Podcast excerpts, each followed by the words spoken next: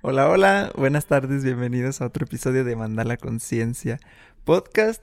Hoy vamos a hablar sobre un libro, sobre los cuatro cuerdos. Es uno, el primero de los libros que tenemos en el club de lectura, que muy probablemente después de este episodio ya no lo vayamos a tener, porque pues ya vamos a spoilearlo todo para quien no lo haya leído. Este, de todos modos, después de este episodio, es la recomendación de que lo lean. Es un libro muy, muy padre. ¿Cómo estás, mi chulis? Es un libro muy corto, Estoy, estoy nerviosa, ni sé por qué, pero estoy nerviosa, estoy feliz, estoy contenta y creo que estoy emocionada por compartir algo que viene de una cosmovisión antigua, porque normalmente las personas que me conocen saben que siempre estoy hablando de los mayas y de los aztecas y de este y del otro, las culturas antiguas y todo eso. Entonces me gusta mucho porque este libro es de, de los, o sea, tiene, está basado en la sabiduría tolteca. Entonces es como, ¡uh, qué bueno hablar de algo como ancestral! Bueno, como les decía, es el, primero que leemos en el club de lectura de Demanda la Conciencia. Y y como les digo, pues muy probablemente ya después de este episodio no, vayamos a, cambiarlo. Y, pues vamos a compartir, aprovechando que, que casi recién terminamos de leer este libro en los dos clubs que están ahorita activos. Entonces tenemos como que ahorita muy fresquito toda la, la, información que tiene. Y además de lo que han compartido también otros miembros del club, ¿no? Que esto es algo muy padre que cada quien va teniendo diferentes perspectivas, o, a alguien le impacta mucho más una cosa que alguien más lo dio por alto o, ni siquiera le puso atención y a alguien esa partecita le impactó mucho. Entonces es lo padre de estar como en club y estar como leyendo distintas personas el mismo contenido y cada quien lo va tomando distinta perspectiva, ¿no? Entonces, bueno, ahorita tenemos muy fresquito, muy fresquito el, el libro ya que acaba de pasar. Ahorita justo estamos leyendo el segundo libro del club, ¿verdad?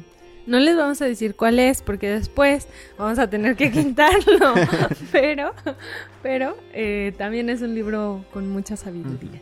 Entonces, pues bueno, es, un libro de, Don Miguel Don Ruiz. Miguel Ruiz, ¿verdad?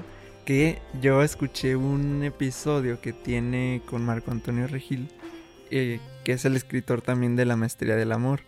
Y y ya lo había, pues este libro lo leí yo creo como en el 2015 o 2016.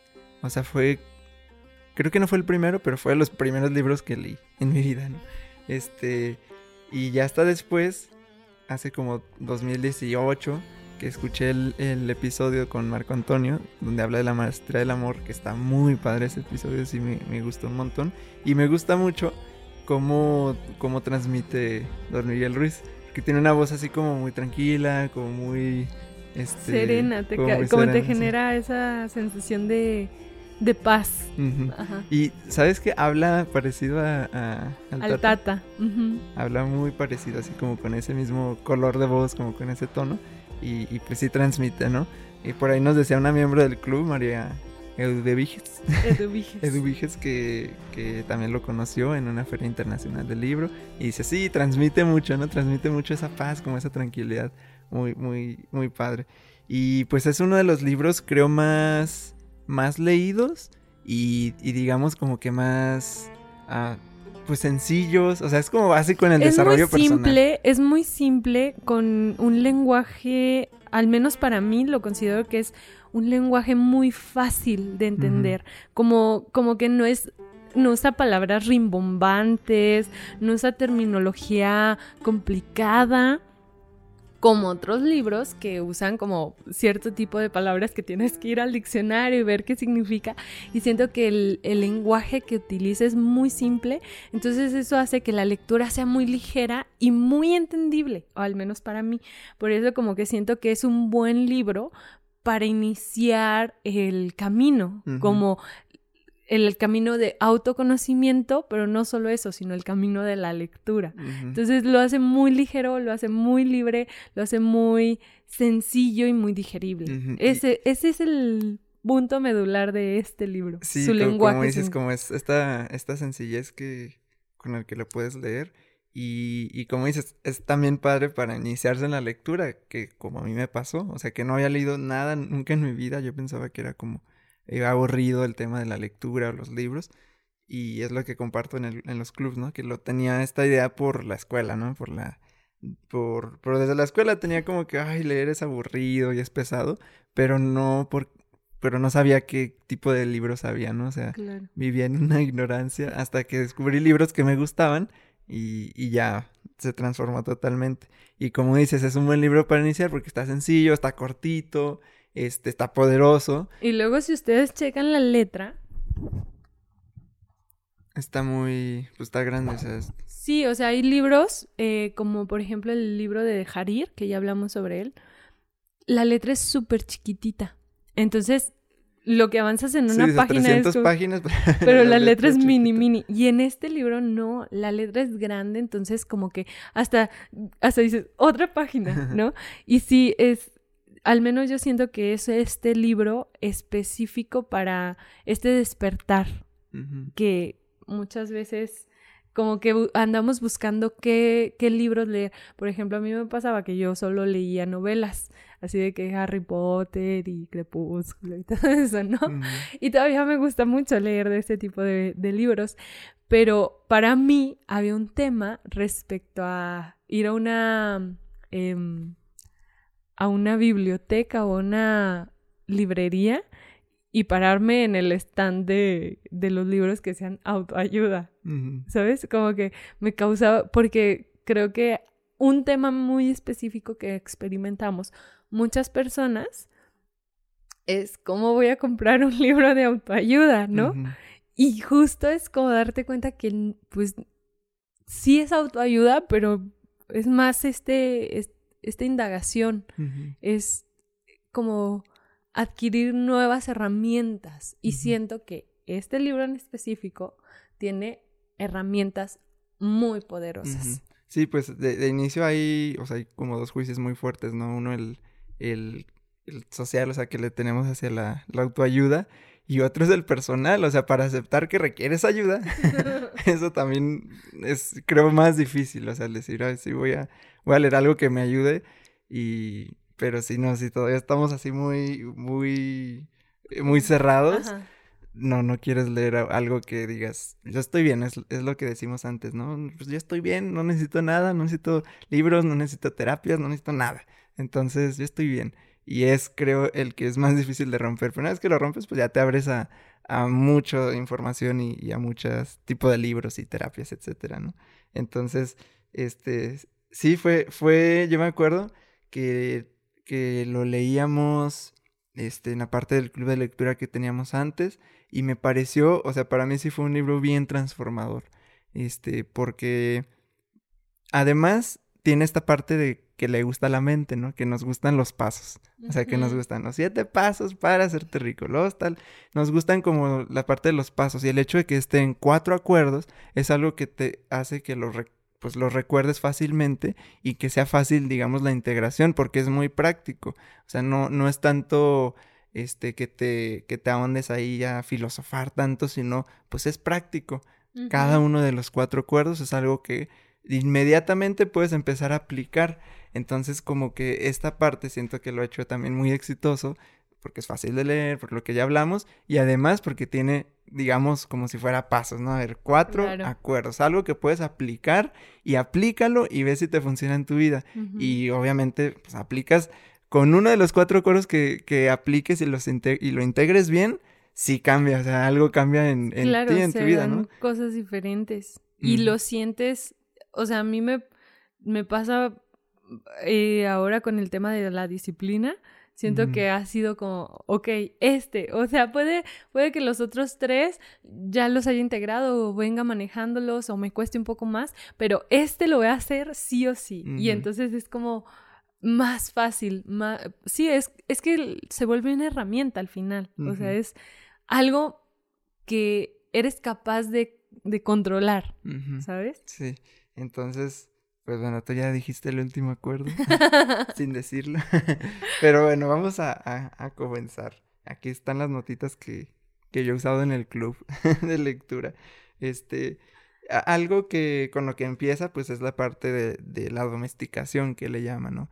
Esta parte de la programación mental, de la educación que vamos recibiendo, de, de cómo vamos creciendo, de cómo estamos muy, este, pues demasiado perceptibles. O sea, cuando somos niños, todo nos entra como si fuera la verdad, ¿no? No hay, no hay nivel de razonamiento, no hay nivel de cuestionamiento. Entonces, lo que nos dicen, eso, es, eso es la, la verdad. Y, y, dice, así se va formando. Me gusta cómo usa conceptos, ¿no? Que, que sí se te quedan.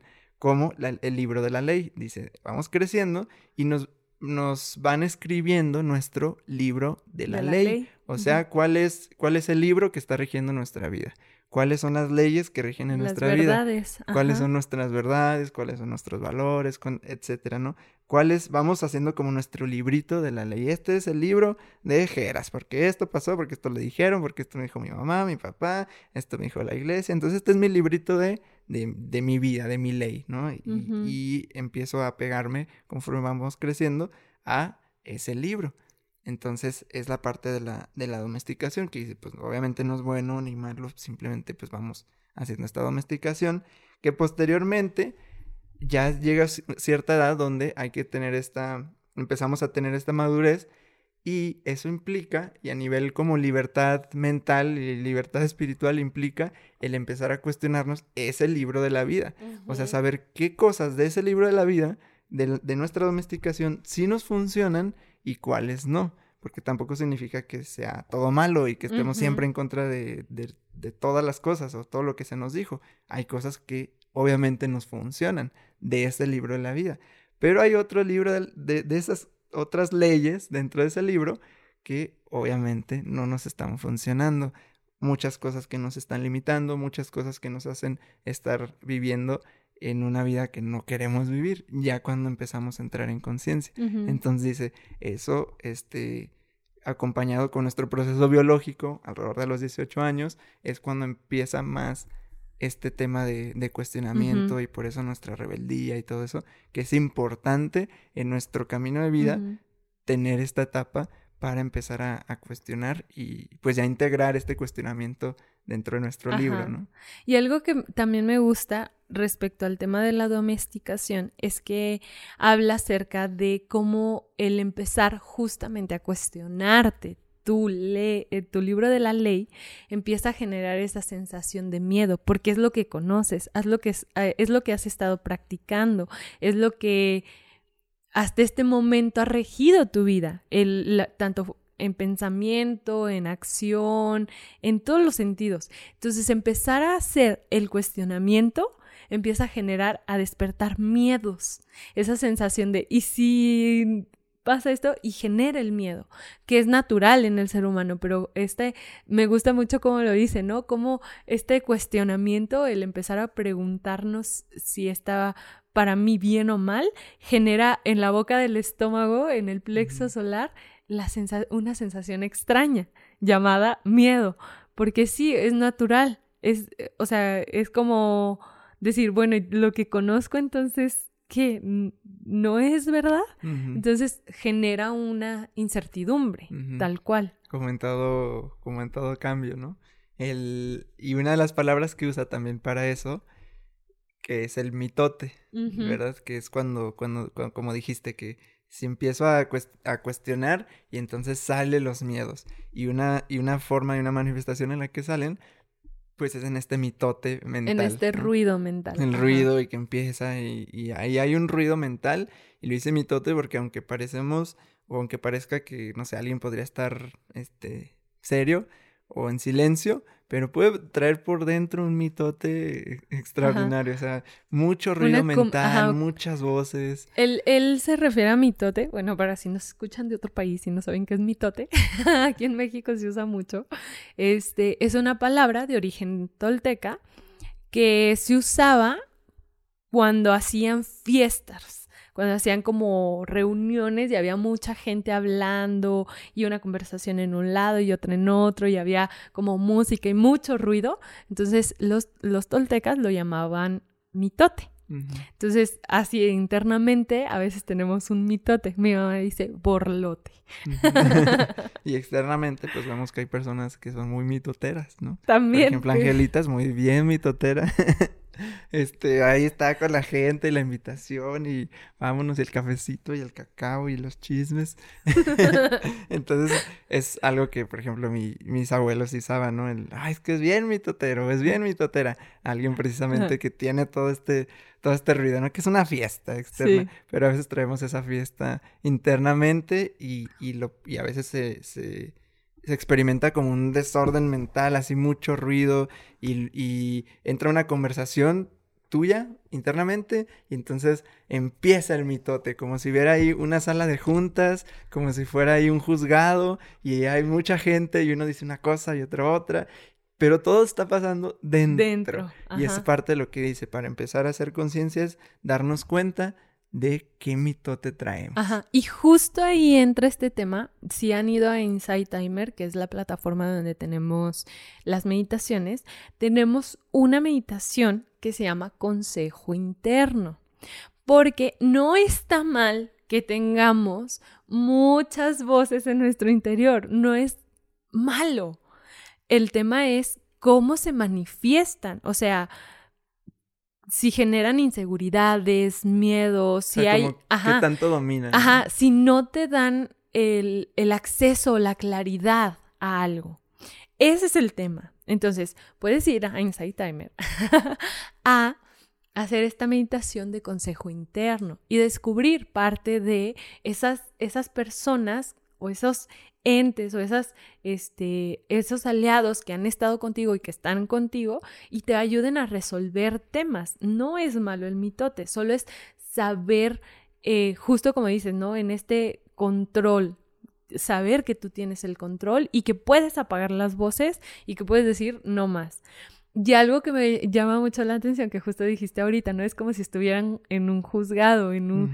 Es que mm, don Miguel Ruiz lo, pone bien claro y él dice, tenemos un juez interno que nos dictamina, esto está bien, esto está mal, esto sí. De acuerdo al libro de la vida, así como, el, así como el, juez, los jueces de cada país pues se rigen por ciertas leyes, y ciertos libros ya prescritos, así mismo vamos, ¿no? Muchas veces el nuestro juez y todo el mitote y todo este jurado y toda esta, esta reunión eh, interna se rige, va también este, rigiéndose por nuestro libro de la vida y el libro de la ley. Y entonces nos va diciendo, esto sí tienes que hacer, esto no tienes que hacer.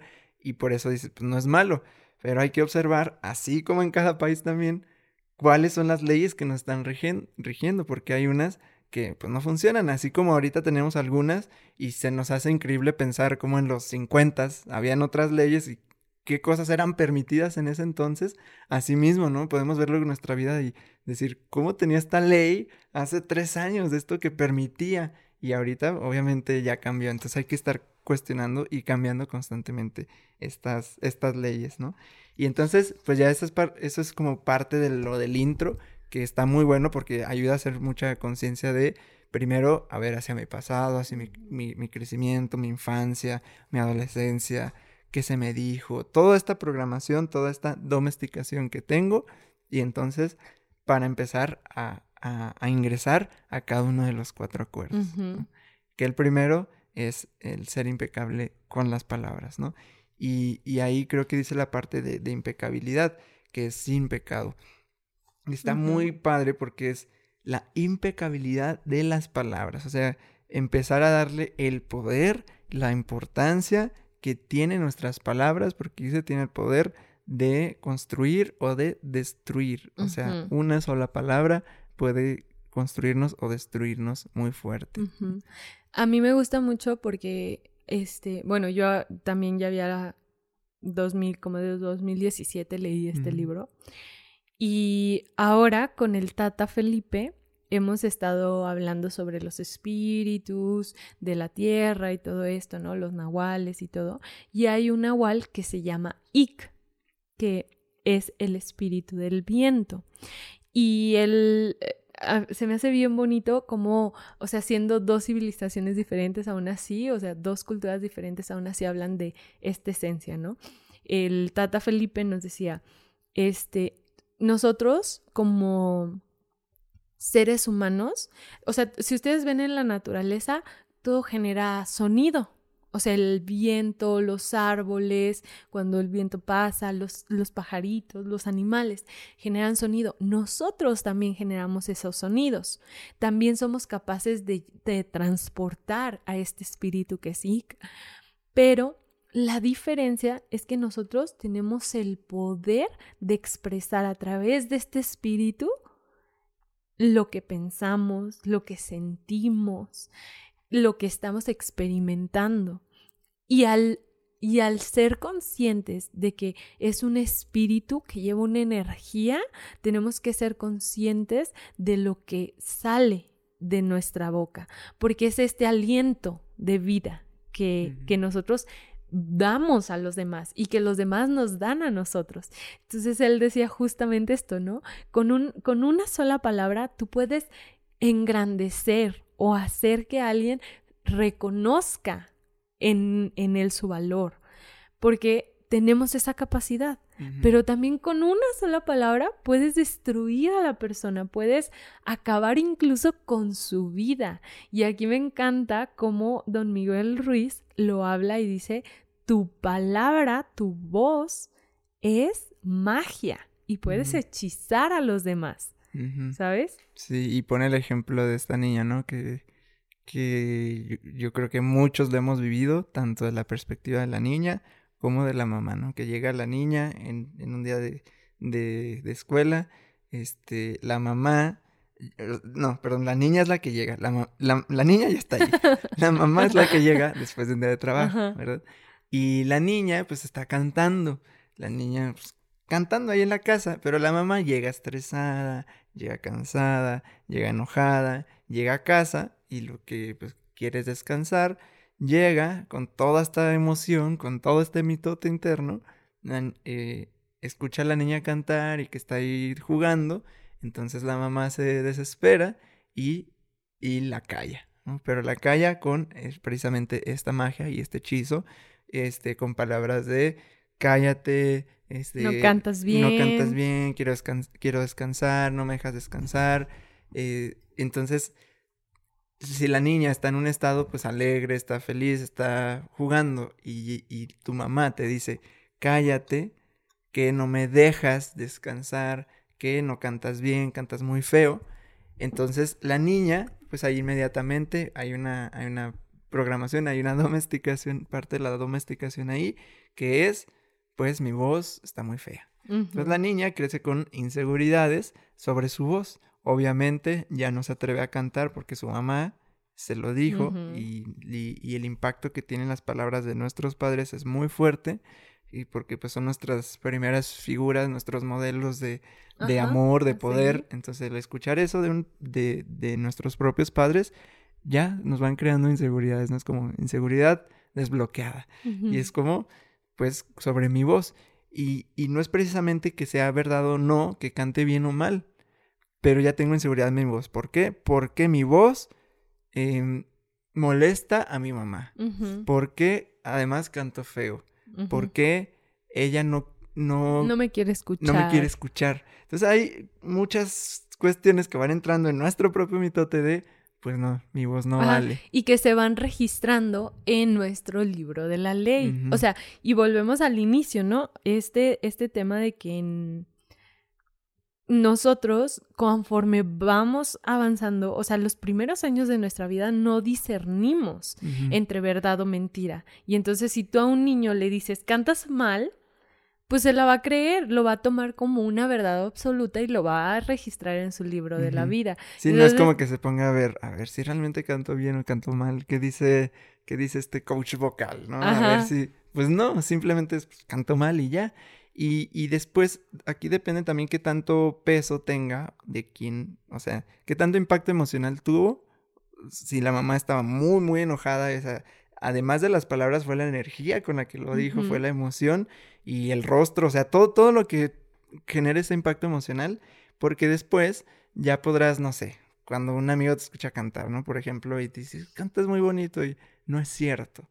Y dices, no, no es cierto, no es cierto. O te ves muy bien, no, no es cierto. O es que haces esto muy bien, no, no es cierto. Entonces, no es cierto, ¿por qué? O sea, ya te lo están diciendo otras personas, pero todavía sigue teniendo mucho impacto eso que alguna vez pasó y eso son muchas inseguridades así como las tenemos, que nos dicen algo, o sea, digamos positivo y que a ojos de la gente sí es verdad, o sea, ya como te pones a ver este, pues en un promedio, pues, si cantas mejor que la mayoría, o si eh, hablas mejor que la mayoría, o si te ves muy bien, o sea, si, si, si eres bello, si eres bella, pero no te la crees porque sigue teniendo mucho impacto eso que alguna vez pasó, y por más que te lo digan, te dices, pues no es cierto, o es algo que ya quieres escuchar constantemente, eh, como en búsqueda de esa aprobación que no se te dio, entonces, una sola situación que, que venía desde esta inconsciencia es eh, basta para hechizar a esa persona, como lo dice Miguel Ruiz, ¿no? Los hechizas, ya estoy hechizado hacia qué, mi voz no vale, mi voz está fea. Entonces, ya, con eso. Por eso es cuestión de ir cuestionando e ir entrando en esa dimensión emocional también de qué cómo se me fue hechizado con esas palabras y qué siento cuando recuerdo ese tipo de cosas, ¿no? Para ir eh, desbloqueando o generando nuevos hechizos donde yo le vaya dando más poder a, mi voz, a mi, este, mi palabra interna y yo me vaya dando más poder para ir girando esa situación. Hacia, si veo, por ejemplo, que si canto bien o si canto, pues, pues bien, y ya me animo a cantar cuando ya te animas a cantar, siguiendo este mismo ejemplo, hay como un, eh, como un desbloqueo hacia tu ser, donde te sientes otra vez en conexión. Una partecita otra vez se conecta con la vida, porque es algo que tú de niño, de niña, hacías naturalmente, feliz, alegre. Él se apaga esa parte y es como una chispa y nosotros también se apaga así nos vamos apagando en muchos ámbitos y en muchas áreas de nuestra vida. Ya me apago en este punto, ya me apago en este otro punto, ya apago este sueño, ya apago esto. Entonces vamos viviendo con muchas inseguridades y apagados. Entonces el hecho de atreverse a hacer otra vez es como reencender otra llamita, reencender la, la llama de X área, otra área, otra área, otra área. Por ejemplo, en esta, pues el área del canto. Entonces empieza a cantar y te sientes bien haciéndolo. Y así con muchas cosas que empieces a volver a hacer algún deporte, a jugar, a cantar, a, leer, a dibujar. Todas las cosas que te dijeron, no, esto no, las empiezas a hacer y entonces empiezas a encontrar como este, pues un sentido, una satisfacción. Y, y, conexión con, contigo. A, mí se me hace bien loco ese tema porque eh, por más que trabajemos, o sea, por más camino espiritual que podamos llegar a tener o, por más trabajo que hagamos, siempre va a haber este tema, ¿no? Este cuestionamiento de las inseguridades, de los hechizos que tenemos y es estar en ese constante. Y a veces es como que, ok, ya lo trabajé, ya se fue este hechizo, ya no está. Pero conforme vas avanzando, resulta que pues volteas atrás y te das cuenta que sigues hechizo. Entonces es como reafirmarte, reafirmarte y seguir en esta labor interna y en este trabajo interno de reconocimiento de qué sigue bloqueándome. Y es, eh, yo creo que aparecen conforme nos vamos moviendo, ¿no? Nos vamos moviendo y vamos intentando algo en nuestra vida y es como, ah, este bloqueo y entonces observar qué hechizo traemos, ¿no? qué hechizo traigo. Me acuerdo en una, en, una conferencia que dimos una vez, un chico que este, estaba, fue en una prepa y nos decía este, esta persona que él le encantaba dibujar y él quería ser diseñador, pero no quería entrar a, a, estudiar esta carrera porque sus papás le dijeron que de dibujar se iba a morir de hambre. Entonces, imagínate, y es algo que se nos dice mucho, ¿no? En el tema de las carreras, ¿no? De esto te vas a morir de hambre. Y, y pues lo puedes sentir, o sea, puedes sentir cómo se apaga cuando te lo dice, o sea, cómo está esta tristeza, cómo está esta impotencia al decir, pues es que no me, no me animo a estudiar eso porque pues mis papás me dijeron que, pues que me voy a morir de hambre. Entonces, si no hay todavía estas, em, esta capacidad de, de cuestionamiento, pues simplemente lo aceptas y dices, no, pues no voy a estudiar eso. Entonces empezamos a buscar otra opción, pero esa opción no nos llama. Y así vamos construyendo una vida. Está fuerte porque eh, creo que ahorita, digamos, de algún sentido hay, más, como que más libertad en ese aspecto, hay más posibilidades, pero de todos modos, hay, a, veces vamos construyendo nuestra vida basado en puros hechizos que no nos funcionan y nos van apagando. Entonces, ya después estamos a los ya, ya, ya grandes, hay un, conferencista Mar Villalobos que dice, y después le exiges a tu, a tu hijo cosas. Después le dices, ay, ¿por qué no te mueves? Ay, ¿por qué no haces esto? Ay, ¿por qué no eres exitoso? Pues fíjate, todas las, todos los hechizos que le echaste. O sea, obviamente no va a estar feliz haciendo algo que no quiere hacer, pero lo está haciendo gracias a este condicionamiento de que esto es lo que tiene que hacer y no es feliz, simplemente no eres feliz. Por, eso la importancia de desbloqueando estas cosas. Cuando nosotros le dijimos, mira, hay que, hay que ver todo el panorama, ¿no? Y le dijimos a este chico, o sea, ¿cuántas, cuántas personas han estudiado diseño? ¿Cuántos este, ilustradores hay? ¿Cuántos, ¿Cuántas personas que se dedican a esta parte? ¿Crees que todos están muriendo de hambre? Y es empezar a cuestionar si es verdad esto o no. Simplemente a ver, si, si hago esto, me voy a morir de hambre. Y, entonces empiezas a ver. Puede ser estadísticamente, ¿no? Si quieres.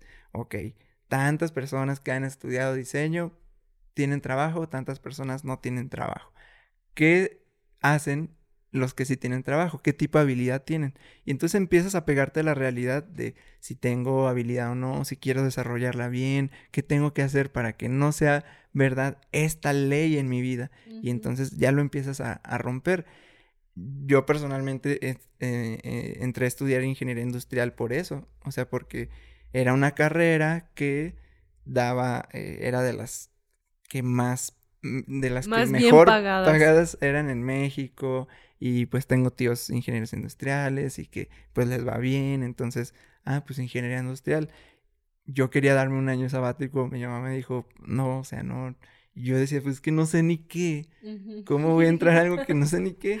Y entonces, pues ya fue, entré por miedo, o sea, por el miedo a, pues que te vaya, que no vayas a tener trabajo, que no vayas a tener dinero, que no estés sin estudiar, que no tengas carrera. ¿Por qué? Porque a los que no tienen carrera les, va, mal. ¿Por qué? Porque mis papás, ninguno de los dos tiene carrera, entonces de su perspectiva, el que les fuera mal económicamente es porque no tenían carrera. Entonces, ese es su libro de la ley. Y eso me lo querían pasar. Ese libro de la ley de si no tienes carrera, te va a ir mal. Y ya fue cuando entonces empecé a, a tener estas herramientas y a cuestionarme a ver, los que no tienen carrera les va mal. Y me acuerdo en ese entonces, año 2016, 17, este, justo empezamos ya con el tema de los burritos y, y me puse a investigar. Entonces en ese entonces decía que el 16% de, los, de, de la gente muy rica no tiene carrera. 16%. Y es uno de cada seis. O sea, uno de cada seis personas no tenía carrera, de los muy ricos. Y dije, entonces esto no es verdad hay uno de cada seis que no. Y ni siquiera es tanto, no es uno de cada millón, es uno de cada seis. Y entonces dije, no, o sea, esto yo prefiero ser ese uno de cada seis. Ese uno de cada seis. Ahora, es verdad, ¿qué ha pasado con ese uno de cada seis? Y ya empiezas a ver, a ver qué pasado tuvo, con quiénes crecieron, qué, qué a qué se dedican, qué hicieron, etc. Pero el, el tema es, con todo esto, que se abren muchas posibilidades cuando empiezas a cuestionar estos hechizos. Este, así estoy hechizado, ahora voy a cuestionarme y se abren muchas posibilidades y ya tú puedes elegir conscientemente cuál camino quieres, por cuál camino quieres avanzar, ¿no? Entonces, por ejemplo, en este chico se le es que ves, es inmediato cómo se reaviva una chispa. O sea, con este, con este muchacho fue como en cuanto le empezamos a decir esto, y no es ni siquiera, o sea, es, más apegarse a la realidad, ni siquiera es una motivación de, no, vamos, tú puedes, sí, sí la vas a hacer, sino es tan solo con preguntas y que cada quien vaya descubriendo, se siente mucho mejor que alguien nomás te anime y te diga, no, vamos, mira, sí se puede. Que tú mismo digas, ah, sí es cierto. Y es un despertar, es un momento que dices, pues sí, sí puedo, sí lo podría hacer. Y se nota cómo se vuelve. regresa, esa esencia, ese poder, esa llama, que en ese momento, gracias a ese hechizo, se perdió. Y, en, y regresa. Eso es, eso es, lo que requerimos hacer, que vayamos regresando esos, esa llama y esos hechizos que en algún momento nos fueron apagando. Súper bien. Bueno, pues algo así va. Esto es parte de lo que pensamos del primer acuerdo. porque la verdad es que cada acuerdo es un mundo. Porque también en el primer acuerdo habla acerca de, de la impecabilidad, de cómo el pecado es hacer algo que vaya contra contra tu persona, contra ti o contra, alguien mal. Ajá. Entonces, la verdad es que es, es un tema que cuando empiezas a trabajar este tema y yo creo que lo integras primero, haces esta impecabilidad contigo, o sea, te hablas de una manera diferente, empiezas a hablarle a las personas de una manera muy diferente.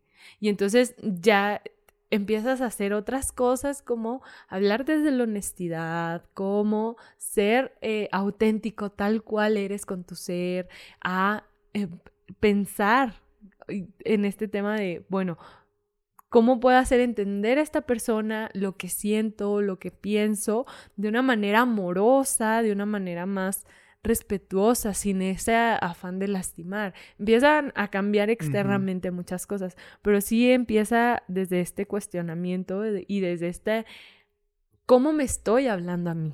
Es que puedes ver la calidad de una persona, la calidad de vida de una persona a través de lo que dice, ¿no? Y de lo que dice y cómo lo dice. Este, tan solo teniendo una conversación con alguien ya puedes ver la realidad o un parte de la realidad en la que está viviendo, ¿no?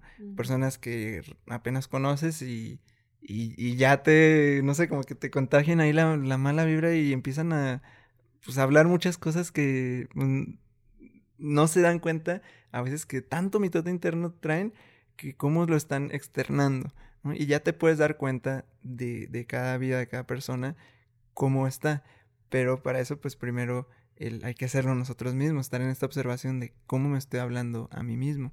Y, ya así puedes ver lo que habla una persona, más que la situación en la que esté o, lo que tú puedas decir que esa persona le va bien o mal, escucha, escúchala, escúchala y así vas a saber bien en qué dimensión está, si se siente bien, si no, sin que te diga si se siente bien o no, con lo que dice, con lo que dice, cómo lo dice, y ya vas, vas haciendo consciente las palabras, cómo las usa, y entonces ya te puedes dar cuenta, ¿no?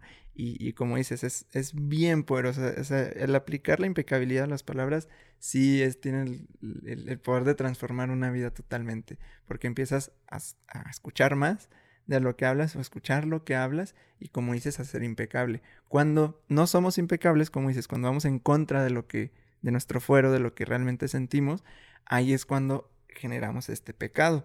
Y este pecado nos genera culpa. Cuando dices, ¿por qué le dije eso? O porque no le dije eso, no fui impecable también porque no le dije esto que sentía. Y después hay un arrepentimiento, después hay una culpa que dices, la regué. ¿Por qué dije esto? ¿Por qué le dije esto a mi mamá? ¿Por qué le dije esto a mi papá? ¿Por qué le dije esto a mi pareja? No quería decir esto. No fui impecable, no quería decir esto. O no dije esto que quería. No fui impecable con mi palabra. Sí, está bien interesante. Bueno, vamos a pasar al segundo acuerdo, que, ay, personalmente yo creo que es de los acuerdos que más he trabajado. este acuerdo se llama No te tomes nada personalmente.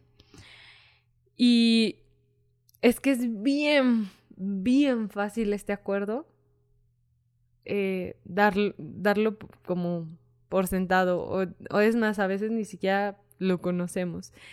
Y cuando entendemos que pues sí, que no te tienes que tomar las cosas personal, ni, ni lo que dicen, ni lo que hacen, es, o sea, es complicado, es muy complicado no considerar lo que los demás están haciendo. Pero es de los acuerdos que, híjole, también te cambian así, o sea, es bien diferente. O sea, el saber que pues quizá esa persona lo está haciendo o está hablando desde este cuerpo del dolor, desde esta... Eh, eh, desde, su, desde sus conflictos internos y tan solo tú eres como ese espejo o no sé, ese espejo humeante, que también lo dice al inicio, ¿no? Es ese espejo, espejo humeante que refleja algo. Entonces, bien, bien loco este tema. Es que nos encanta apropiarnos, ¿no? Uy, sí. Al ego le encanta apropiarse las cosas. Es decir, esto me pasó a mí, ¿no? Esto es a, mí, a mí me hicieron esto. Este, y e, el, este acuerdo invita a salirse de la víctima. Y hay muchas cosas que lo vamos así, tomando esta personal de, mira todo lo que me hizo esta persona en la calle, como, como a mí me acuerdo, eh, una parte donde apliqué esto, ¿te acuerdas que íbamos cruzando hace poquito aquí la, la calle? Este, iba, pues vamos como peatones normales, pues caminando a tu velocidad, ni siquiera vamos lento, no caminamos lento, íbamos normal. Y entonces vamos cruzando, una persona va hasta a punto de dar vuelta y con un carrazo, así un carrazo, y vamos cruzando y entonces, es, o sea, como que nos apresura, o sea, nos hace, bueno, los que están viendo en YouTube así, nos hace como que rápido y, y enojado, o sea, puedes sentir su energía y, ¿sabes? Como que si pudiera los atropello, así como con esa energía de, ah, quisiera atropellarlos y así, pero nos hace una cara así fea, ¿no? Una cara fea. Y entonces, y, ya, se va. Pero todavía ni siquiera acabábamos de llegar al, al la banqueta y, y, ya estaba dándole, o sea, ya, Entonces, ahí es, o sea, es como ese tipo de casos, ¿no? Donde podemos apropiarnos y decir, es que esto me hizo a mí, pero pues obviamente no es personal, no sabemos qué traiga en su vida. Este, y hay una frase que hace poquito vi que es bajo no, no me acuerdo exactamente cómo es, pero es como bajo cierto contexto todo es entendible. Bajo cierto contexto todo es entendible. ¿Por qué? No sabemos si había alguien en su familia que necesitaba una urgencia o estaba en una urgencia y necesitaba él entregarle algo y entonces iba enojado por eso. O pues así vive, ¿no? O sea, vive enojado, más allá que traiga un carrazo. Hay un video de Sadhguru donde dice eso, ¿no? Donde dice, este, puedes ver simplemente eh, a la gente, observa que tantos van alegres en su carro, ¿no? Este, a lo, dice, a lo mejor, si es robado, van alegres, ¿no? Porque llevan ahí un carro nuevo, pero... Pero es cierto, dices, más allá de lo que tengamos externamente, ¿cómo vamos? A lo mejor esa persona vive infeliz y, y, y entonces todo todo es una razón para expresar ese enojo y esa infelicidad, hasta unos simples peatones, ¿no? es, es, todo es, es, un pretexto perfecto para dejar salir esta emoción. Entonces, pues ahí es entender, bueno, pues no es personal, no es que haya dicho, ah, mira, hay bajeras y hay ángeles, que esto... Déjalos atropello. Déjalos atropello, pues no, ni siquiera lo conocemos ni nos conocía, entonces pues no es personal. Ahora, se va haciendo más difícil el acuerdo cuando si es pues son relaciones cercanas. Cercanas, sí. O conocidas, porque pues ahí, si no tenemos nada instalado este acuerdo, de todos modos, aún, un caso así, lo podemos llevar y llegar y en nuestra casa y decir, ay, mendigo señor y mendigo viejo que hice, y lo podemos llevar así. Y ya nos consumió, ya nos lo tomamos personal, ya somos la víctima de todo porque el camionero nos hizo, porque el de la tienda, porque la mirada, porque lo que nos dijeron, porque nos dieron el cambio de mala gana, de cualquier cosita, ¿no? Lo podemos decir, ah, es que esto me pasó. Pero entonces vamos soltando. Pero aquí el reto está en las relaciones llegan nuestras relaciones más personales porque hay cosas que incluso si decimos se lo voy a hacer a o, esta, o, que sentimos em, y creo que esto se da mucho en, o sea con tu familia principalmente no de que sientes que no sé no te dejan ir a una fiesta y ah, es que no me está dejando ir no sé. O que te peleas con tu hermana o tu hermano y es como que, ah, lo hizo adrede, lo hizo adrede. Y, o sea, sí es esta, este trabajo, pues, es, es mucho trabajo este, este punto, pero siento yo que mm, el no tomarse las cosas personal, eso mismo que lo hace complicado, trabajarlo externamente, lo hace aún más complicado tomar, o sea, trabajarlo internamente. O sea, el no tomarte a ti mismo las cosas que haces o las cosas que dices personales. Es decir, a mí me pasa mucho, o sea, todavía, todavía en este punto me pasa mucho este tema de que, pues, para mí es muy fácil juzgarme. O sea, juzgar cosas que hago. O decir cosas que hago. Y el o no sé, se me, se, me cayó un vaso de agua y ya estoy diciéndome así como que, oh no, menta, ¿cómo se te iba a caer el agua? Y es como que, ok, no, no, no, no, no, no, a ver, tranquila, ¿sabes? Entonces, Pero, por, ejemplo, hay, o sea, hay una palabra, ¿no? Que, que utilizas que ya sé de dónde viene. Ajá. Este, que precisamente es, hay una herramienta en Access Consciousness, ¿no? Que dicen, ¿a quién le pertenece esto? Ajá. Entonces, ok, ya lo estoy repitiendo yo, pero ¿a quién le pertenece esto? O sea, ¿quién me lo pasó? Sí. Porque yo mismo me estoy juzgando y tomándome esto personalmente, pero alguien me lo pasó y ya yo lo he seguido perpetuando. perpetuando. Entonces, si es un tema este, este segundo acuerdo y siento que creo, ¿no? ahí pónganos en los comentarios, creo que para nosotras como mujeres es menos fácil tomarnos las cosas no personales. Porque justo este juicio y esta máscara social hace que nos tomemos las cosas personales. No sé, pongan en los comentarios si también coinciden. No sé, ¿verdad? A mí, a mí se me hace que como mujeres eh, el que alguien nos diga o que algo nos, mm, por nuestro aspecto físico, por, eh, no sé, por si lloramos. A mí me cuesta mucho eso porque ya saben que soy súper llorona. Entonces, pues que alguien me vea llorar es como que, bueno, ya es natural, pero al principio era como que, ¿qué van a decir de mí si me ven llorar por una planta? ¿Saben? Entonces, ya ahorita es como que ya no me importa y lloro, pero al principio sí era como que o si me decían, no, es que eres bien chillón y no sé qué, hasta por las plantas lloras y cosas así. Y sí me, o sea, sí me causaba ese conflicto y sí decía, y esa persona que tiene contra mis plantas, pues si se me mueren, pues voy a sentir feo, ¿no? Cosas así. Entonces, siento yo, ¿verdad? No sé, pongan en los comentarios. sí, que es más, pues hace sentido, ¿no? Como es más posesión, ¿no? Como es, hay más este sentido de de, posesión y de pertenencia, pero, pero de todos modos yo creo que, que a todos pasa, ¿no? Y se nos dificulta tomar las cosas no personales, pero es también muy buena práctica para empezar a dejarnos de victimizar, ¿no? A quitarnos la víctima de esto, me pasa a mí, me lo hicieron a mí, y es como dicen, ¿no? Este, no, no eres el centro del universo. es lo que dicen cuando alguien se lo toma muy personal todo, ¿no? No eres el centro del universo, no todas las cosas y todas las personas lo hacen nomás pensando en ti. Cada quien está pensando en sí mismo, ¿no? Y, y es...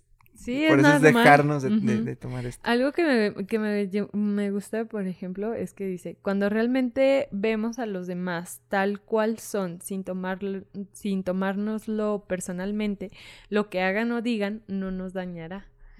Justo es como este tema de la máscara social, ¿no? La, la máscara social es como, pues, mostrarte tal cual eres. Pero ese mostrarte tal cual eres es también aceptar a los demás tal cual son y entender que lo que dicen y hacen no, no es contigo. Entonces, está bien interesante porque... como, como se va bajando, por ejemplo, esto de, de lo del eh, el caso que, viene en el libro, ¿no? De la niña. Si no hace trabajo esa persona o si no se da cuenta, es muy probable que también lo esté diciendo y lo diga a los niños. O sea, atacamos como se nos fue atacado, vamos perpetuando las heridas que nosotros mismos tenemos, lo que se nos dijo también lo decimos, sin cuestionar a veces, y entonces no, no entendemos a veces las personas por qué hacen lo que hacen, pero como, como decía esta frase de hace rato, bajo cierto contexto, todo es entendible.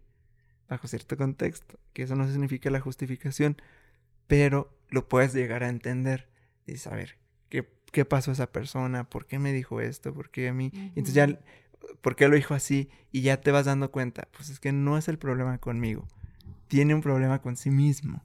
O sea, eso que está viviendo en su vida, no soy seguramente el único a quien se lo ha hecho. Claro. Lo, ha hecho a, más personas, se lo ha dicho a más personas. Y entonces ya no lo tomas personal, sino empiezas a comprender a esa persona e incluso a tener un poco de, compasión. Y empatía. Y empatía con esa persona. Sí, está muy loco. Bueno, el tercer acuerdo es un acuerdo que creo que todos, hombres y mujeres, todos nos cuesta un montón. No hagas suposiciones. este tercer acuerdo, híjole, Dios santo, es, yo creo que es de los más poderosos. Los cuatro son súper poderosos, pero este acuerdo cambia sí o sí tu vida si lo aplicas. Cambia sí o sí si dejas de suponer, vas al grano y preguntas. O sea, es una herramienta muy poderosa, muy, muy poderosa, porque justo este mitote que tenemos interno nos genera este, esta idea, imaginación y nos hace pensar y suponer y crearnos unas historias bien locas. Y creo que este, este mm, acuerdo es muy representativo cuando estás en una relación de pareja. Cuando estás en una relación de pareja, la mente se va volando y, y justo, ¿no? O sea, podemos ver estas, estas no sé si haya película, la verdad nunca he visto, pero sí donde se genera la historia mental de, híjole, si, si está acá o, o, ya vio a alguien y no sé qué y no sé qué, a lo mejor porque no te contesta o algo así, y te generas toda una historia, mm. toda una historia de puras suposiciones. Y al final resulta, no sé, que se descargó el teléfono o algo así. Siento que en relaciones de pareja esta esta herramienta es súper poderosa. Obviamente en todas las relaciones, pero en las relaciones de pareja, uff, cambia. El dejar de suponer y preguntar es, es increíble, de verdad, es increíble. Sí, nos vamos creando tantas historias, ¿no? De eh, si alguien me ve así, ¿por qué? ¿Qué traigo? ¿Qué veo? ¿Qué tengo? Si alguien me puso un, ciertas palabras, ¿por qué? Si alguien me mandó un emoji, ¿qué significará esto? Este, significa que, ¿qué? Y entonces empezamos a suponer siempre, suponer, suponer, suponer, suponer. Eh, que alguien, como dices, no contestó, alguien qué le pasó, alguien... Eh, todo, todo empezamos a suponer. Ah, nos pasó algo bien loco ahora que fuimos a Monterrey. Este, nosotros fuimos a un, a un restaurante que es como un café y estábamos ahí, ya era noche, nuestro camión salía hasta medianoche, entonces dijimos, pues mientras nos estamos aquí, nos tomamos un café, cenábamos esto y lo otro. Y llegó este una pareja, ya eran unos viejitos, entonces ellos se tomaron su café, su pan, todo, ¿no? Entonces nosotros pedimos, estábamos ahí trabajando en la laptop y este, este café tiene ventanales. Entonces, pues se ve para adentro, ¿no? Nosotros nos sentamos justo al lado de un ventanal y pues estábamos trabajando en la laptop, todo el rollo, ¿no? Entonces se para la señora y nos dice, buenas noches, cuídense mucho. Entonces pues yo amablemente, ¿no? Le, le, respondo a la señora, le dije, muchas gracias, señora, usted también cuídese. Y como que la señora como que me vio que no la capté y me dice, sí, no, es que de verdad cuídense mucho porque esta zona está muy fea y pues atentos a, a si alguien los está viendo o algo, porque pues tienen la computadora allá afuera y esta zona está muy fea. Entonces ya nosotros le dijimos, no, muchas gracias por advertirnos, vamos a estar pendientes, atentos, de verdad, muchas gracias. La señora yo creo que se fue con pendiente, no sé. La señora así de que cuídense mucho, muchachos, Dios los acompañe y esto y lo otro, ¿no? Entonces yo le mando un mensaje a mi mamá y le digo, pues yo le estaba informando a mi mamá, ¿no? De, los horarios y todo. Y le digo, oye mamá, este, estamos aquí en, este café, este, y le cuento la historia, ¿no? De la señora. Le digo, no, la señora, este, el otro. Y pues nos dijo que pues nos cuidábamos mucho, que porque la zona y esto y lo otro y no sé qué. Y ya, así, traigo siempre, casi siempre el teléfono en, en silencio. Pues no les miento que llegamos a la central, o sea, 15 minutos antes de, lo, de abordar el camión y veo el teléfono y tenía como cuatro o cinco llamadas perdidas de mi mamá porque pues como era noche, ¿no? Entonces le hablo y le digo, oye, ¿qué pasó? ¿Estás bien? Y me dice, ay, qué bueno que me llamas porque ya estaba yo con el pendiente, el Jesús en la boca, porque ahí estaba yo echándoles la bendición a tillajeras porque dije, ay, no, y si están en un barrio peligroso, y si los asaltan, y si esto, y si lo otro. Y ya mi mamá se había hecho un cuento enorme. Y, y, pues claro, ¿no? O sea, sí es lógico, porque es normal, pues, hacernos estas, estas chaquetas. Pero fue cuando le dije, tranquila, estamos bien. Si llegara a pasarnos algo, te lo juro que yo te aviso. El teléfono no lo suelto, o sea, hago llamada de emergencia. Y mi mamá, ay, no, ya, estaba toda preocupada. Ya hasta me estaba diciendo, ya hasta se me fue el sueño por, por todo lo que se había inventado. Pero siento que justo es un tema que pues nos es difícil controlar, porque nuestro, en nuestros modelos mentales está hacer suposiciones, crearnos cuentas y, cuentos y historias.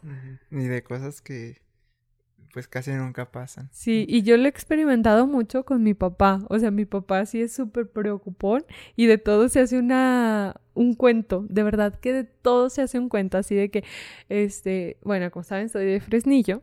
Entonces, pues Fresnillo es un, un municipio de Zacatecas, pues muy peligroso.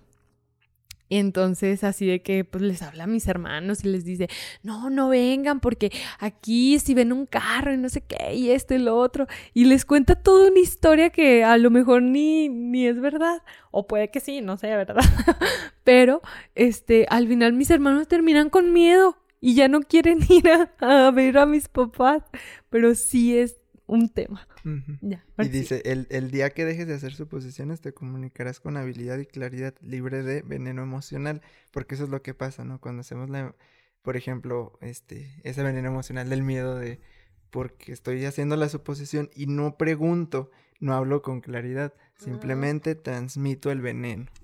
Entonces, así es como va pasando, ¿no? O ya le estamos reclamando a la persona antes de saber o antes de preguntar incluso.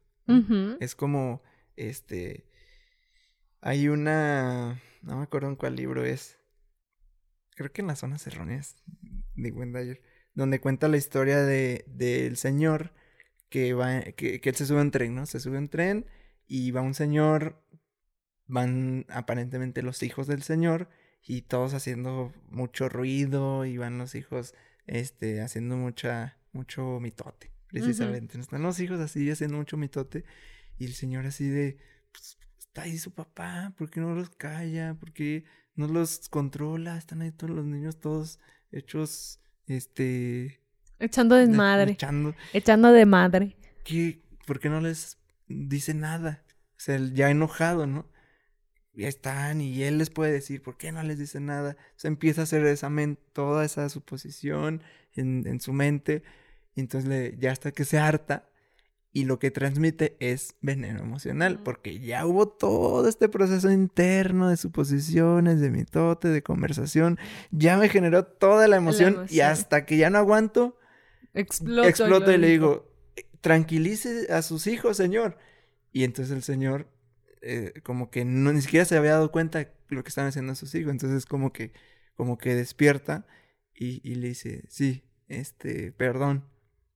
No, honestamente no sé qué hacer. Ni, ni qué pensar ni qué sentir en este momento. Este, acaba de fallecer su madre y no sé qué hacer. Entonces imagínate al señor, le cambia toda la, todo, toda la perspectiva, toda la emoción de, ah, o sea,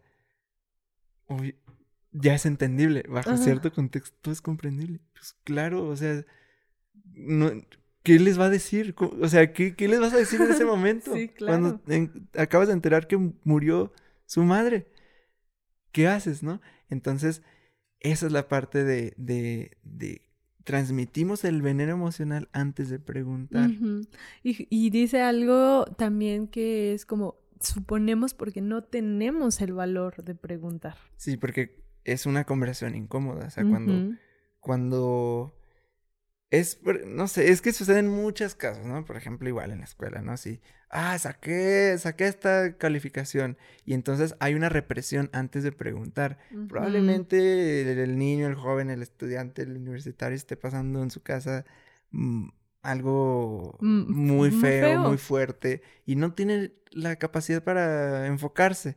Y entonces, pero a veces, ¿qué hay? Suposición, una represión es que esta persona, es que eres muy flojo, es que no haces, y cómo no te das cuenta a veces pues, que está viviendo un infierno emocional y no, no tienes la habilidad de preguntar lee qué está pasando, ¿no? Entonces es como hacer la, la, la suposición directamente, o lo que se hace la pareja, ¿no? Apenas llegó y entonces ya estás reclamándole. Ah, es que esto, ¿dónde estabas y qué pasó? Y real puede haber pasado algún accidente, puede lo que sea, no pudo haber pasado. Llega alguien tarde y, ah, es que tú, ¿por qué? Y no sabemos qué realmente es lo que pasó. Entonces, la, la, la, el preguntar requiere eh, este, esta madurez emocional porque es incómodo muchas veces. Sí es incómodo el, el, preguntar, pero el empezar a hablar con honestidad radical, como dices, sí es bien transformador. Sí. Y aparte que te da esta... Mm, esta herramienta de claridad en la relación.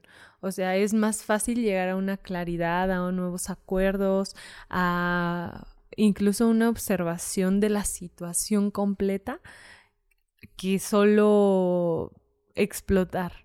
O sea, sí hay un, hay un, un cambio. Y creo, creo que este acuerdo en, aplicado en relaciones es súper valioso.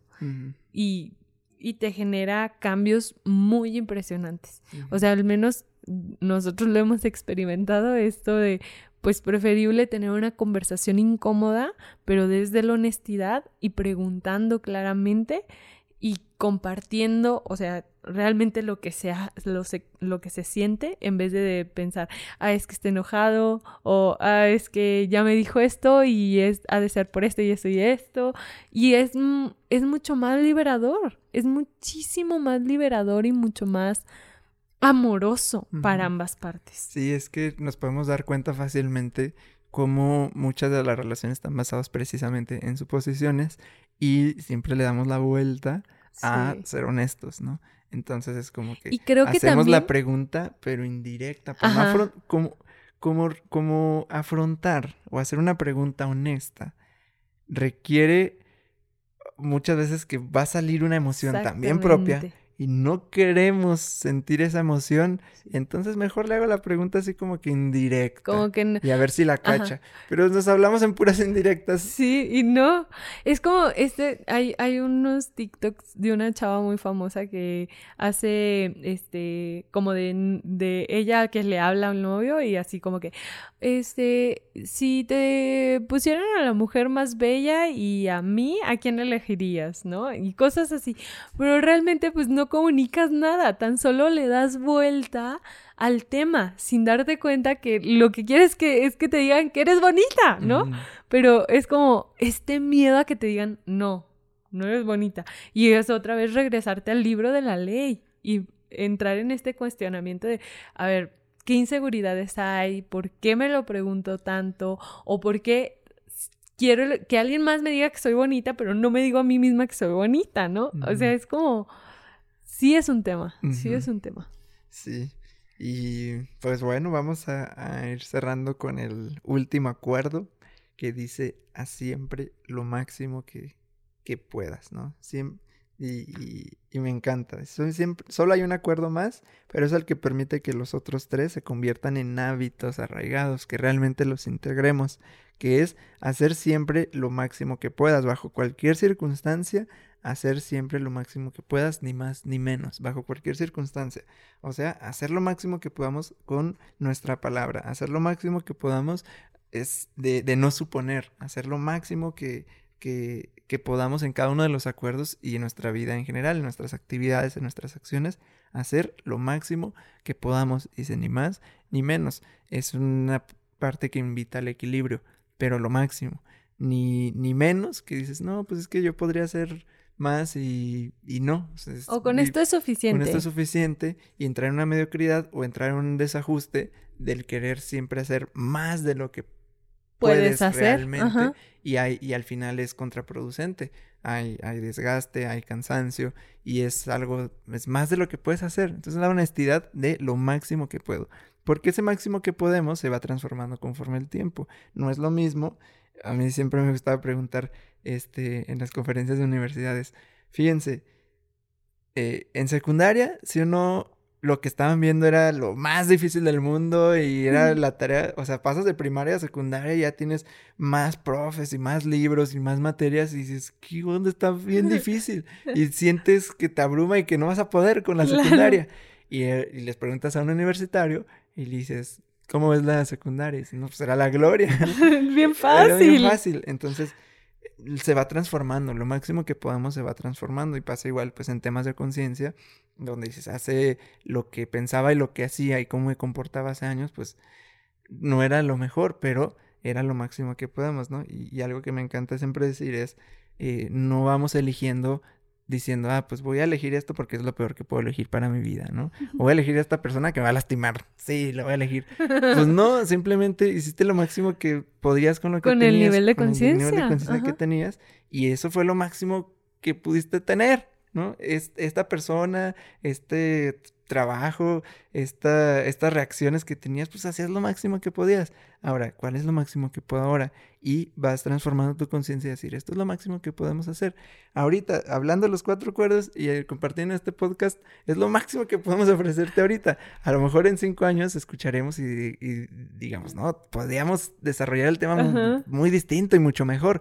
Pero ahorita, hoy por hoy, en 2022, es lo máximo que podemos ofrecerte.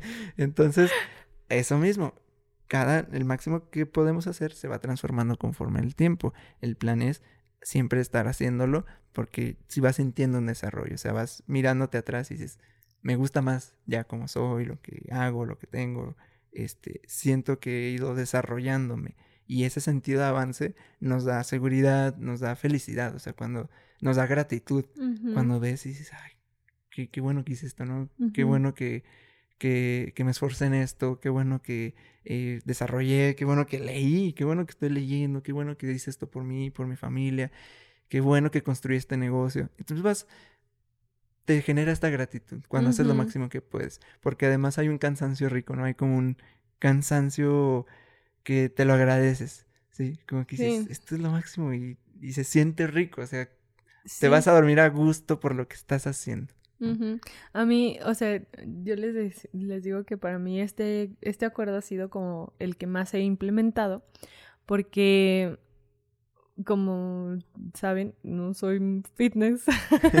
bueno, ya soy fitness. Pero para mí el ejercicio siempre ha sido un tema. O sea, porque mi, mi em, estructura, mi físico, pues, es delgado. Entonces, pues no es como que yo diga, tengo que hacer algo para mantenerme delgada. No. O sea, como lo que quiero y sigo delgada y me cuesta mucho subir de peso, eso sí, pero como que nunca le vi el problema, como que eh, estoy flaca, qué chido, ¿no? Y el tema de hacer ejercicio ha sido un tema que, o sea, que cuando yo estaba en la prepa ni por aquí me pasó nunca, ¿no? Entonces ahora que estamos haciendo ejercicio, ha sido todo un tema de disciplina, ¿sabes? Y como, como que siempre para mí es este tema de, ok, ahora en esta, con esta conciencia digo, ok, voy a hacer ejercicio y lo voy a hacer en, en conciencia y, lo voy, y voy a hacer lo más que pueda hacer. Y nos pasa, o sea, nos pasó, yo, aquí en Aguascalientes hay un cerro que se llama el Cerro del que... Muerto. El Cerro del Muerto. no sabemos si murió quemado o no. no, perdón, estaba pensando en la quemada que está en Zacatecas, en Villanueva, Zacatecas. no, no sabemos cómo murió todavía, pero ahí está. ahí está acostado el cerro. Entonces, este, la gente de Aguascalientes, los hidrocálidos, suben casi cada semana ese cerro. O sea, hay mucha gente que lo sube así de ley cada sábado, cada domingo, ¿no? Y yo solo había ido una vez. Y híjole, me costó tantísimo subirlo esa primera vez. Y la verdad es que no, no fue satisfactorio. No, o sea, no llegué a la punta del cerro y dije, ¡ah, huevo! Sí, la No, fue como, ¡ah, madre! No mames. Y luego tenemos que bajar. Así, en ese nivel. Entonces, en esta ocasión, o sea que ya voy como en este, en este entendimiento y encuerpando muchas cosas y diciendo, pues esta es mi casa, la voy a cuidar, ¿no? Fuimos al cerro y se los juro, o sea, me tardé yo creo que lo mismo, si no es que más, en subirlo, pero iba con esa conciencia de cada, o sea, no importa que, que la, iban unas niñas, unas niñas subiendo el cerro. Y yo y, se los juro que en mi mente iba, no importa que las niñas lleguen primero que yo, con que yo llegue me voy a sentir satisfecha porque sé que cada paso estoy haciendo lo máximo que pueda y, y, estoy dando todo de mí para subirlo y cuando esté arriba se va a sentir bien.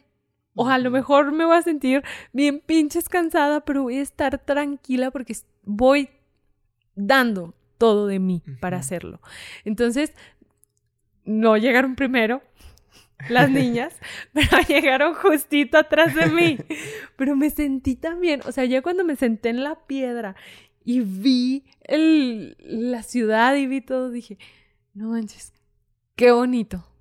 O sea, ya no, ya no me dolían las piernas, ya no iba agitada, no sé, ya estaba como en ese estado de, de tranquilidad y paz y justo de gratitud. Como que, y estaba en este estado de gratitud agradeciéndole a mi cuerpo el haber hecho ese esfuerzo por llegar a la cima. Yo veía a Jeras y a Baruch que... Nosotros estábamos haciendo lo, que, lo máximo que podíamos esperando. Ajá, ellos estaban esperándome. Yo lo máximo que podía subiendo. apenas subimos cinco piedras y otra vez ya vamos a descansar. Bueno, vamos a hacer nuestro máximo que podamos en nuestra paciencia.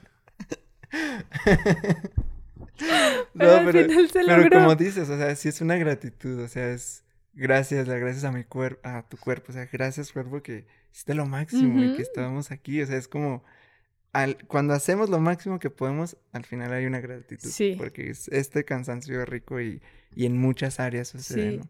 Este, a, a mí me encanta este acuerdo en tema igual de como en lo profesional o en tu trabajo, o sea, eh, les, como les decíamos, ¿no? En este podcast, pues hacemos lo máximo que podemos con...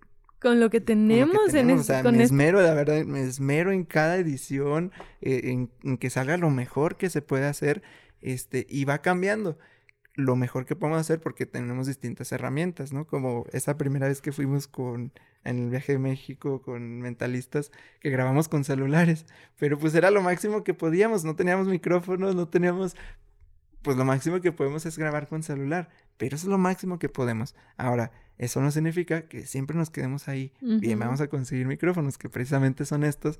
Ok, ya avanza tu nivel, digamos, de, de excelencia. O sea, lo que entregas ya es, es diferente porque es lo máximo que puedes, ¿no? Entonces, ese máximo se va este, transformando. extendiendo. Y cuando hacemos más, hay un desgaste, ¿no? Y es un, este, este ejemplo que, que leíste también ahí en el club, eh, que cuenta la historia en el libro. Dice, había una vez un hombre que quería trascender su sufrimiento, de modo que se fue a un templo budista para encontrar a un maestro que le ayudase. Se acercó y le dijo, Maestro, si medito cuatro horas al día, ¿cuánto tiempo tardaré en alcanzar la iluminación? El maestro le miró y le dijo, si meditas cuatro horas al día, tal vez lo consigas dentro de diez años. El hombre, pensando que podía hacer más, le dijo, Maestro, ¿y si medito ocho horas al día, cuánto tiempo tardaré en alcanzar la iluminación? El maestro le miró y le respondió, Si meditas ocho horas, tal vez lo lograrás dentro de veinte años. Pero ¿por qué tardaré más tiempo si medito más? preguntó el hombre, y el maestro le dice, no estás aquí para sacrificar tu alegría ni tu vida, estás aquí para vivir, para ser feliz y para amar.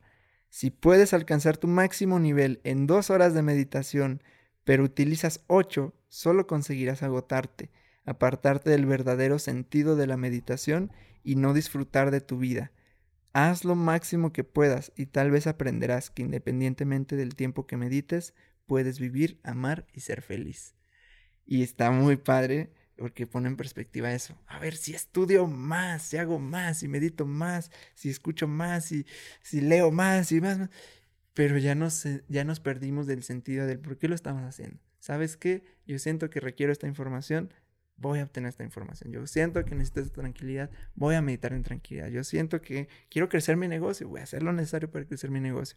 Pero sin perdernos en el sentido de más, más, más, más, más, no más porque sí, porque estamos eh, desbalanceándonos a, muchos sentidos, ¿no? Nuestra salud se puede ver seriamente afectada por eh, pretender hacer más de lo que podemos hacer, ¿no? Entonces, está, está muy poderoso, esto lo pone en sentido de meditación, esto, ¿no? Pues, medita ocho horas. Cambia meditación por cualquier cosa. Ajá, cambia meditación por, por alguna otra actividad y pues vamos a ver, ¿no? Que es, estamos, este, podemos entrar en este desbalance. Y me encanta que si medito más, a lo mejor me tardo más años porque, porque lo estoy haciendo desde el, con el valor del tiempo. Tiempo que medite igual a iluminación pues no es cierto. Como dice, si lo que quieres alcanzar con la meditación es, esa, eh, es ese amor y esa, y esa realización y esa paz, pues vive desde ahí. Si necesitas meditar, lo harás el tiempo que sea necesario, pero no significa que tengas que hacerlo ocho horas al día, ¿no? Y aplica con muchas otras cosas. Entonces, dice, pues ya haciendo este máximo que podamos, te sientes productivo, te sientes intenso, te, bien, te sientes bien contigo mismo, la gente lo percibe cuando, cuando alguien vive ahí, ¿no? Hace lo máximo que puede. Tus, si tienes algún proyecto, los clientes lo agradecen porque se ve la entrega y la dedicación que haces, se, se nota, o sea, se, se nota. Y me acuerdo una historia que nos contó un invitado mentalista, es Alex Trejo, que cuando estaba construyendo, ¿no? Que estaba una, en una pared, había, en un muro, había la posibilidad, digamos, como de meter materiales más baratos. Pero él decía, no, o sea, quiero entregarle esto a mi, a mi cliente en excelencia. Entonces, lo hicieron en excelencia, o sea, un muro dice en excelencia, en excelencia. ¿Cuáles las sorpresas de la vida? Que años, no me acuerdo, eran 15, 20, o sea, años después, muchos años después, esa propiedad resultó regresarle. O sea, en las áreas del destino eh, adquirieron esa, esa, propiedad. Ve el muro que en ese momento, 15 años atrás, había visto, eh, había tomado la decisión de hacerlo lo máximo que se pudiera y decir, qué bueno que lo hice así, porque ahora es de nuestra propiedad y míralo, está impecable. Entonces, es, es eso también como que, digamos, la vida de alguna forma, este, si así lo quieres ver, te va premiando el, el, que, el que haces lo máximo que puedes y te va regresando, ¿no? Con buenos proyectos, con buenos negocios, con buena familia, hijos, etcétera. Buenas relaciones en general. Entonces, ese es el premio. Que por sí mismo no es por algo que después vaya a llegar. Por sí mismo, la satisfacción de hacer lo máximo que puedes, eso ya, ya lo vale. Ya después, lo demás son regalos extras. ¿Verdad? Y, y, pues bueno, ya, ya el, el, libro ahí tiene otras oraciones para, para finalizar. Este, que a lo mejor hay que subir una. Vamos a subir una a, al grupo de Telegram para que se unan. Ahí les compartimos una, un audio que ya hicimos de una oración de los cuatro cuerdos. Este, ahí abajo está el link para que te unas. Y em, también les vamos a compartir una meditación que cuando leemos este libro en los clubs les este, compartimos esta meditación que se llama Rompiendo, acuerdos. Sí, porque ya es, ya es lo último con lo que va cerrando el libro, es la parte de romper acuerdos, son oraciones, también cierra muy bien el, la parte de la muerte, habla de la muerte, o sea, cierra... El ángel de la muerte. El ángel de la muerte, cierra bastante bien. Este, entonces, y al final, final es crear un nuevo sueño, ¿no? Como dices, pues estamos viviendo este sueño de la vida, hay que crear nuevos sueños. Y, esa es la invitación. Nuestra invitación, obviamente, a que leas el libro si no lo has leído. Y si ya lo leíste, ojalá que esto te haya hecho sentido y te haya recordado algo. Y si ya lo leíste, también ponnos ahí en los comentarios qué piensas de este libro, qué, qué experiencias. Algo más que no hayamos mencionado, que, que se te haga importante, pues coméntalo aquí para que nos recuerdes también. Y a todos los demás que vayamos creando esto pues muchas gracias. Gracias a ti. Este, igualmente a los que quieran unirse a los clubes de lectura, independientemente de cuando estés escuchando esto, a lo mejor pues escríbenos para ver si hay activos o no. Ahorita en 2022, el siguiente será en junio o julio. Este, el, las siguientes generaciones de club de lectura, junio, julio, y vamos a estar haciendo cada seis meses. Entonces, pues ya nos escribe si quieres unirte para leer libros como este y hacer este análisis, pero entre todos, entre el grupo y con actividades y con dinámicas, sesiones en vivo, etcétera, y que tú tengas pues el espacio también para compartir, que es muy padre tener estos espacios, ¿no? Gente que esté leyendo, que todos estemos como en sintonía y tú puedas compartir, preguntar, este, y hacer todas las dinámicas. Entonces, si quieres, ahí nos escribes para apartarte espacio para el siguiente club y si todavía hay disponibles. ¿verdad? O es que a veces pasa, ¿no? Como mentalistas que a veces nos escriben tres años después, hay gente que nos sigue escribiendo para cosas que ya no están. pero, pero bueno, esperemos que, que sí sigan. Porque pues en estos cinco años que hemos tenido club de lectura, este, no seis, es 2016, como seis años, y siempre se ha mantenido clubs y es algo que nos ayuda mucho a, a estar en formación, en libros, en, en conciencia. Algo que ayuda un montón. Así que yo espero que los siguientes seis años sigan habiendo más clubs. Así, sea. pues muchas gracias. Gracias por escucharnos, gracias por darte un montón de tiempo este, para escuchar esto. Esperemos que te sume. Hacemos lo máximo que podemos con lo que justo ahora tenemos. Entonces, ten por seguro que damos nuestro máximo. Esperemos este, lo recibas con mucho amor y con mucho cariño y que te sirvas, te sea funcional, que, que te sume y te lleve a este estado de conciencia más elevado. Este, si te gustaría y, y, no estás en la comunidad de Telegram, donde vamos a compartir la meditación y las oraciones, pues este, escríbenos. Ahí está el link abajo. Ah, bueno, está el link abajo. Si quieres, puedes no escribirnos. O si nos quieres escribir también. Mejor. Si nos quieres escribir, mejor. ¿verdad? y pues ahí te esperamos para meditar juntos y seguir compartiendo muchas cosas. Así es. Gracias, gracias a los de YouTube y Spotify. Gracias, Chulis. Nos Gracias. vemos la siguiente semana. Bye bye. Bye bye.